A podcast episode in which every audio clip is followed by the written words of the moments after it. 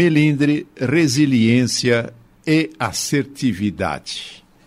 Começo apresentando uma pequena história que tem como título A Arte de Não Se Irritar.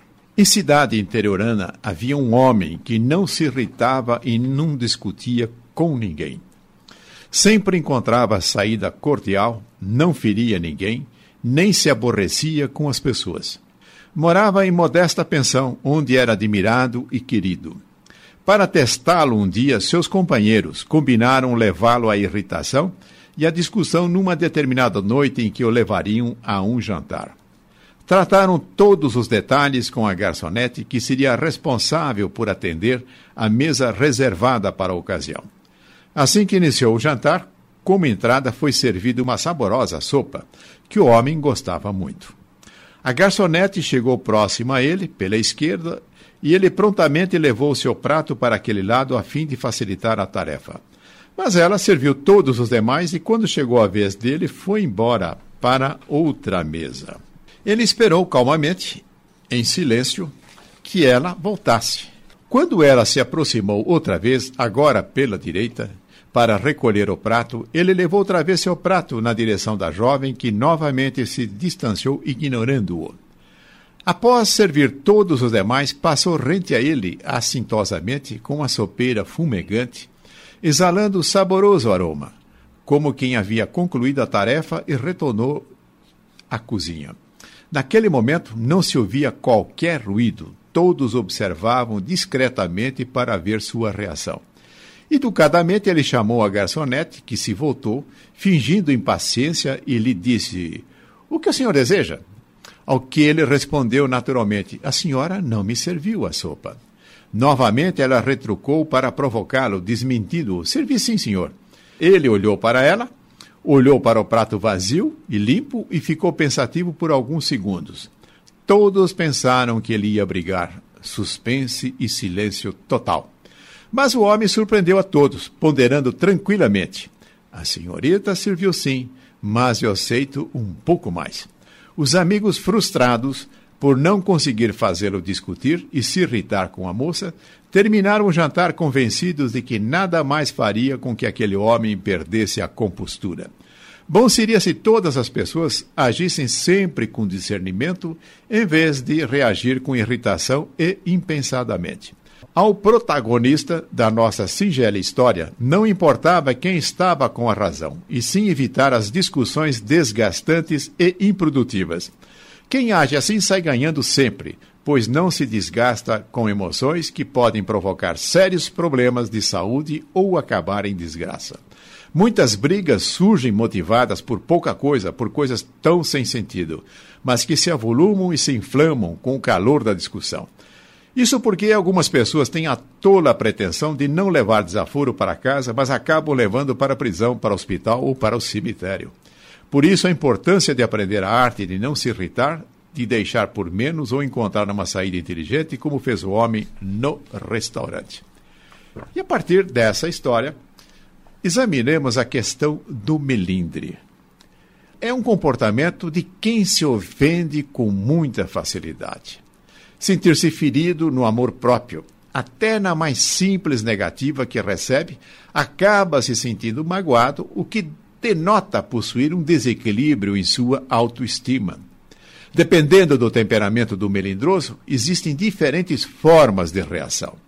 Existe o melindroso agressivo, que, não aceitando as negativas que recebe, acaba apelando, geralmente rebatendo com ataques de justificativas e apontando os erros alheios. Existe também um melindroso parecido com a planta Dorme Maria, que em qualquer toque que receba, murcha por inteiro.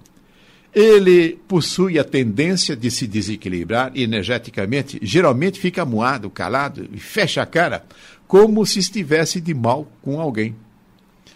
Portanto, o melindroso deve se desarmar do seu arsenal de mecanismos de defesa, sendo humilde e ponderado às mensagens alheias que recebe. A humildade é necessária para ultrapassar as diversas contrariedades que surgem na vida e analisá-las friamente, considerando a possibilidade de estar errado, o que imediatamente exigirá uma mudança comportamental, às vezes simples, outras vezes nem tanto.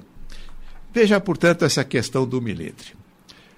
Usualmente, quando falamos desse assunto, as pessoas logo ficam imaginando o outro como uma pessoa feita a milindres. Porém, o melindroso pode ser nós. Entretanto, dificilmente as pessoas reconhecem que tem essa condição. Acho natural reagir como os melindrosos reagem, por qualquer coisa, explodem, estouram, ficam se justificando, se irritam. Então, o primeiro passo a ser considerado é termos o equilíbrio necessário para reconhecer se não estamos enquadrados nessa categoria de pessoas melindrosas, de pessoas que se ofendem com grande facilidade diante de adversidades muitas vezes insignificantes. O que acontece? Na medida em que sejamos desta forma, tenhamos esta qualificação de sermos melindrosos, criamos uma dificuldade para as pessoas se aproximarem de nós e com isso se estabelece uma barreira para que venhamos a enriquecer nossa relação de amigos, as nossas amizades, portanto, os nossos contatos que nós temos com as pessoas. Daí a necessidade de sermos humildes, no sentido de verificar até que ponto não estamos agindo dessa forma, nos ofendendo de uma maneira sistemática e constante, fazendo com que as pessoas tenham desprazer de manter contato conosco. E isso fica muito complicado quando a convivência se estabelece de uma forma intensa, como no lar, como no ambiente em que nós trabalhamos.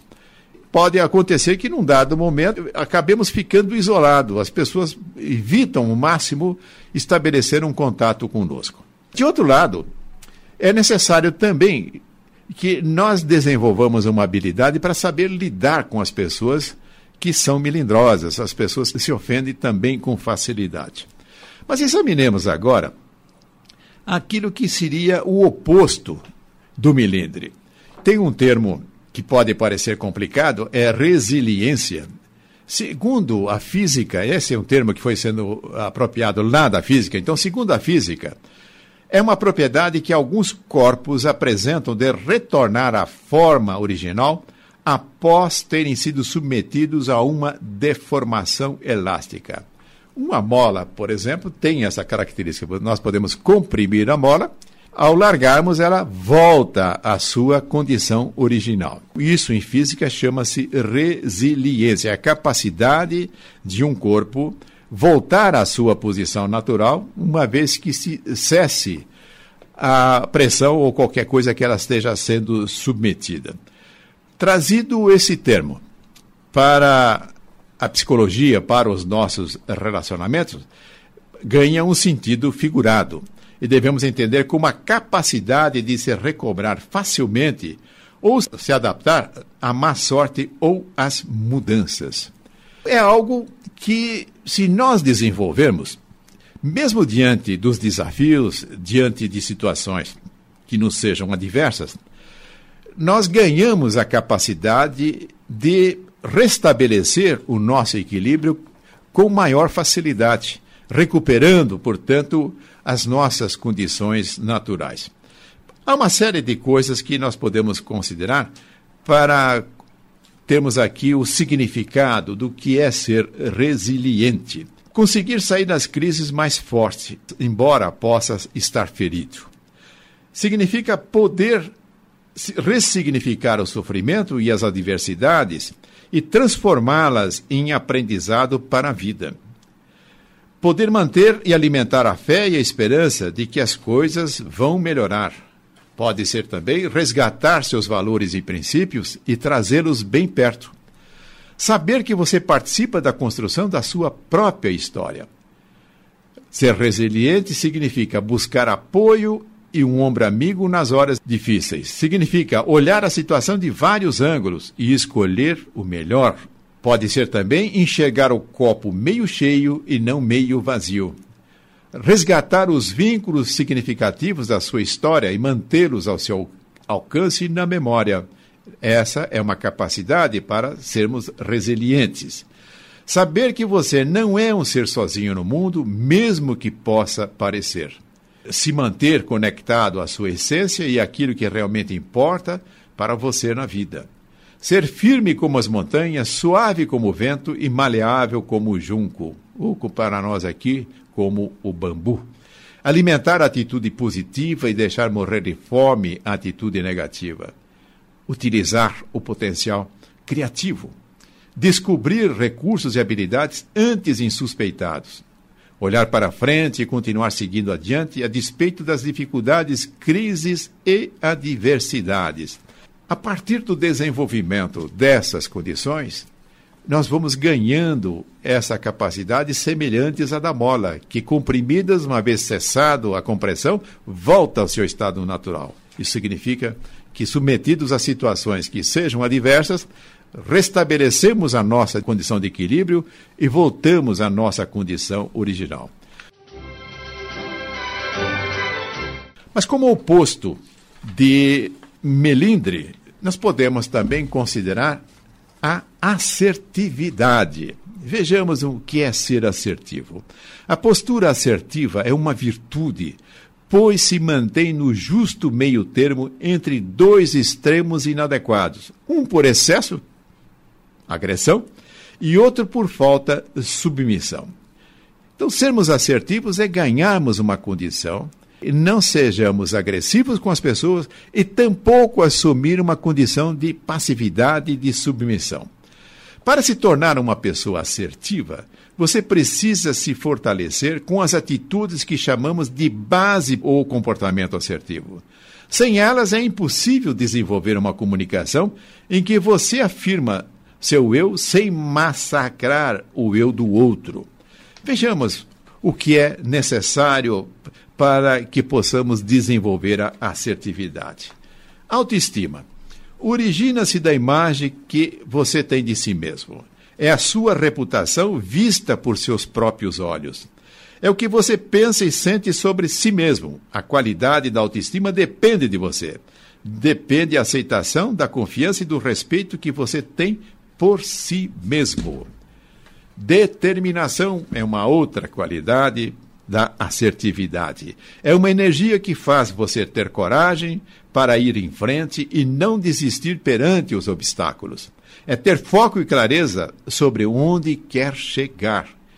Empatia adiciona outra capacidade, é colocar-se no lugar do outro mentalmente e sentir o que o outro está sentindo numa determinada situação. Somente pessoas maduras conseguem estabelecer empatia.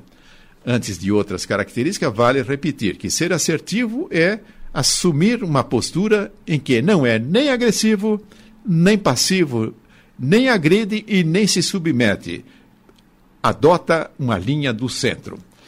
Para a assertividade é necessário ainda adaptabilidade, é adequar seu estilo de comunicação e entrar em sintonia com seu interlocutor.